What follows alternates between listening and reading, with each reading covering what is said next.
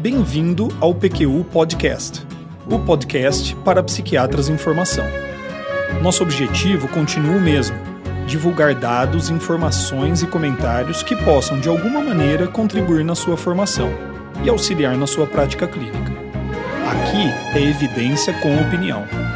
Eu sou Vinícius Guapo e é uma satisfação tê-lo como ouvinte. Transtorno borderline é, em minha opinião, um dos grandes desafios da psiquiatria. Não é à toa que esse tema é recorrente aqui no PQU Podcast. Conceito frágil, diagnóstico difícil e tratamento que desafia os próprios limites do modelo médico. No episódio de hoje, vou discutir três revisões sobre o tratamento farmacológico deste transtorno de personalidade. Uma revisão Cochrane, de autoria de Klaus Lieb e colaboradores, publicado em 2010.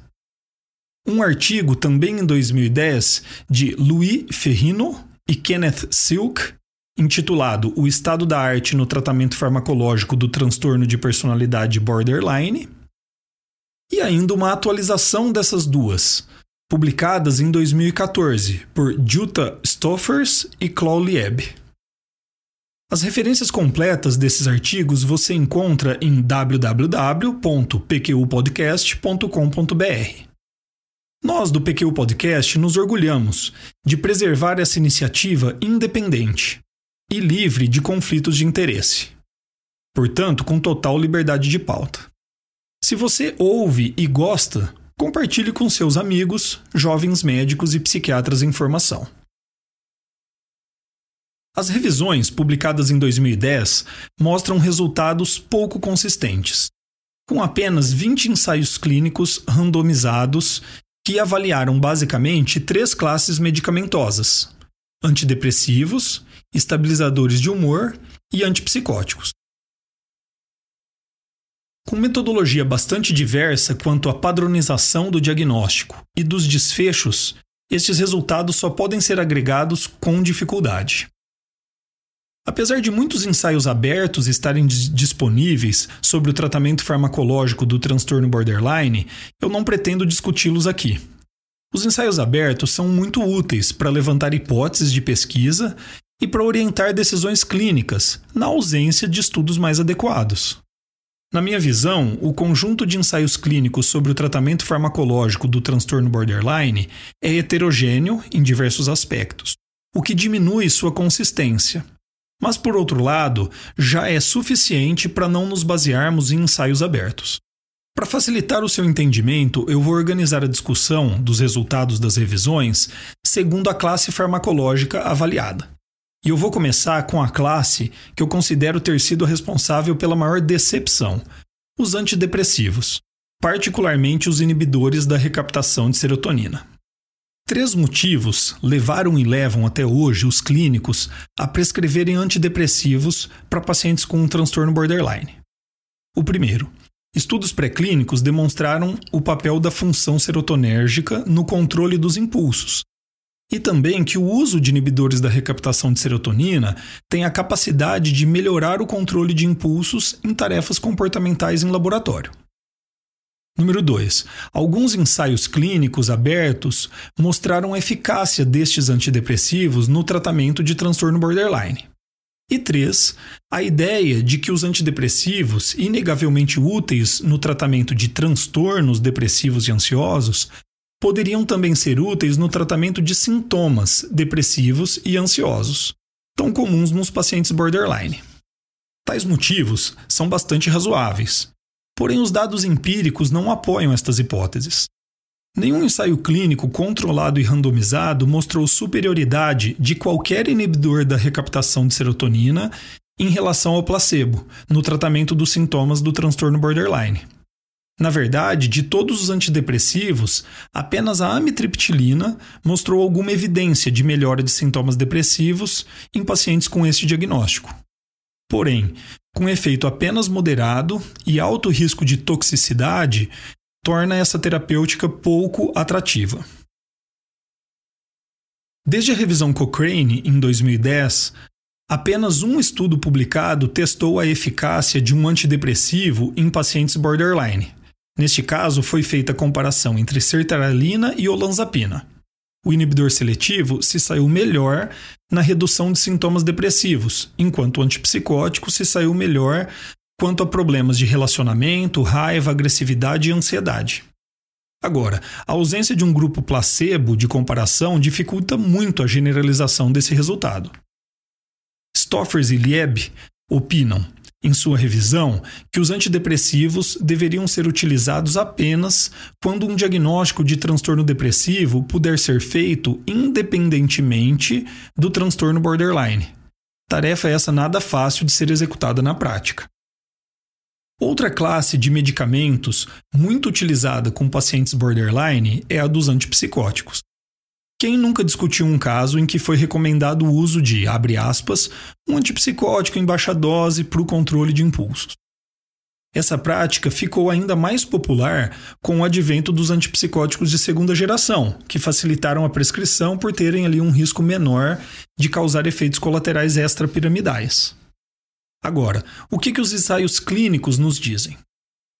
A revisão Cochrane mostrou resultados positivos para o Aldol no controle de raiva e do flupentixol no comportamento suicida. Entre os antipsicóticos de segunda geração, a ziprasidona não mostrou resultados positivos em um estudo controlado. A olanzapina demonstrou superioridade em relação ao placebo, um tamanho de efeito pequeno na instabilidade afetiva nível de raiva, nos sintomas psicóticos e na ansiedade. Um resultado inesperado que aconteceu em três dos quatro ensaios com olanzapina foi o aumento de comportamentos suicidas e automutilantes. Outro ponto importante é o perfil de efeitos colaterais, bastante desfavorável da olanzapina, para o seu uso prolongado.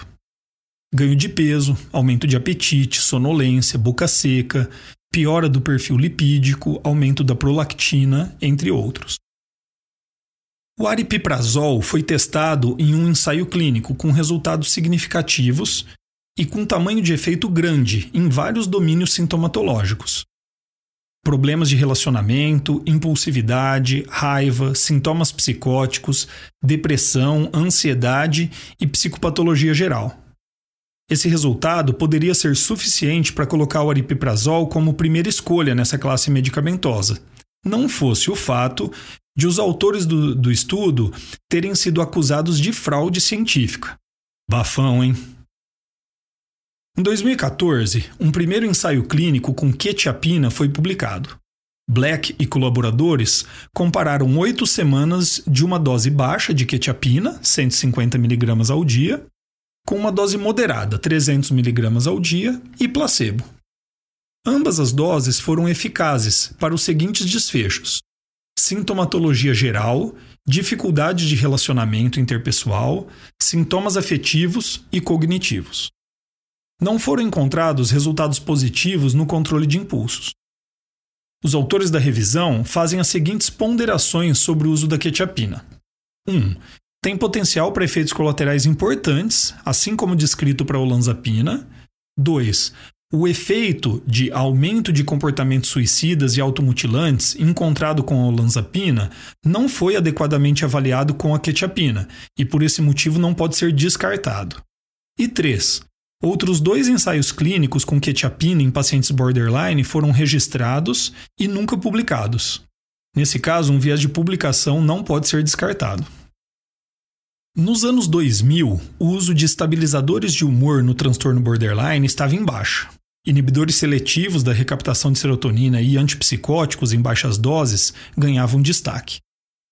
As duas revisões publicadas em 2010 mostraram que as evidências sugeriam o oposto dessa prática, e de lá para cá houve, a meu ver, uma mudança, privilegiando o uso de estabilizadores de humor. Entre 2010 e 2014, apenas um ensaio clínico controlado foi publicado, com resultados negativos para o uso de valproato de sódio. Em 2014, um ensaio controlado usando lamotrigina estava em andamento. Eu vi que ele foi publicado em 2018, também com resultados negativos. Mesmo com esses dois resultados negativos, considero que os achados da revisão Cochrane são ainda válidos, ou seja, os estabilizadores de humor são a classe medicamentosa com maior evidência de eficácia para o tratamento farmacológico de transtorno borderline. As medicações testadas em ensaios controlados foram a carbamazepina, o valproato, a lamotrigina e o topiramato. Sendo que destas, apenas a carbamazepina não mostrou resultados positivos. Os outros mostraram alguma eficácia nos seguintes sintomas: valproato, relacionamento interpessoal, raiva e depressão. Lamotrigina, raiva e impulsividade. Topiramato, relacionamento interpessoal, raiva, impulsividade, ansiedade e psicopatologia geral. Um detalhe importante: sabe os pesquisadores que foram acusados de fraude e que conduziram ensaio clínico com aripiprazol? Pois é, eles são também responsáveis por boa parte dos estudos revisados com lamotrigina e topiramato. Que lamem! Já são poucos os estudos na área e eles ainda devem ser vistos com essas ressalvas. Algumas outras substâncias foram e têm, têm sido testadas em pacientes com transtorno borderline. O ômega 3 já não é apenas uma promessa, e na revisão Cochrane, dois ensaios controlados foram incluídos, mostrando resultados positivos dessa suplementação nutricional nos seguintes sintomas do transtorno borderline: pensamentos e comportamentos suicidas e sintomas depressivos. Antagonistas opioides como a naltrexona, agonistas alfa-2 adrenérgicos como a clonidina e ainda o hormônio ocitocina despertam grande interesse, a partir de hipóteses teóricas e alguns estudos pré-clínicos. Não há, no entanto, até o momento, evidências que embasem seu uso clínico. Pois é, são três décadas de pesquisa no tratamento farmacológico do transtorno borderline, e até o momento nenhuma medicação foi aprovada para o uso específico nestes pacientes por alguma autoridade reguladora nacional. O guideline do National Institute for Clinical Excellence do Reino Unido, NICE, recomenda que, abre aspas, tratamento medicamentoso não deve ser utilizado especificamente para o transtorno borderline ou para sintomas e comportamentos associados a esse transtorno. Fecha aspas. Paradoxalmente, a maioria dos pacientes com transtorno borderline são medicados, não apenas agudamente, em crises, mas também cronicamente. Diante desses dados que lhe mostrei, minha opinião é a seguinte: as poucas evidências disponíveis não são nada robustas. Além do que, as medicações que mostraram algum resultado positivo proporcionaram apenas melhora sintomática, e mesmo assim apenas de alguns sintomas do transtorno borderline. Existem, inclusive, alguns sintomas que parecem serem completamente insensíveis ao tratamento farmacológico.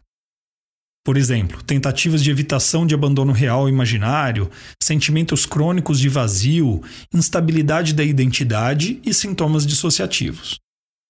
Nesse cenário, a psicoterapia é sim o tratamento de primeira linha para o transtorno borderline. E o tratamento medicamentoso deve ser indicado baseado em sintomas-alvo, com avaliação cuidadosa da eficácia e de efeitos colaterais, e os resultados devem ser frequentemente acessados e a prescrição modificada, conforme as necessidades do paciente a cada momento do tratamento. Como prometido desde o início, mantemos com esse episódio o nosso compromisso. O PQU Podcast é evidência com opinião. Espero que tenham gostado. Opiniões, dúvidas, questionamentos participe do nosso grupo no Facebook. Lá há espaço para discussões conosco e com outros ouvintes. Assine o feed do podcast. Se você está no iTunes ou em qualquer plataforma de podcasts, basta clicar em assinar e receberá automaticamente nossos novos episódios em seu aplicativo.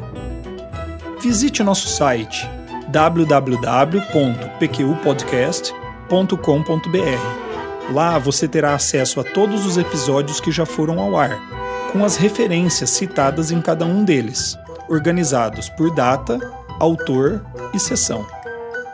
O PQU Podcast agradece sua atenção.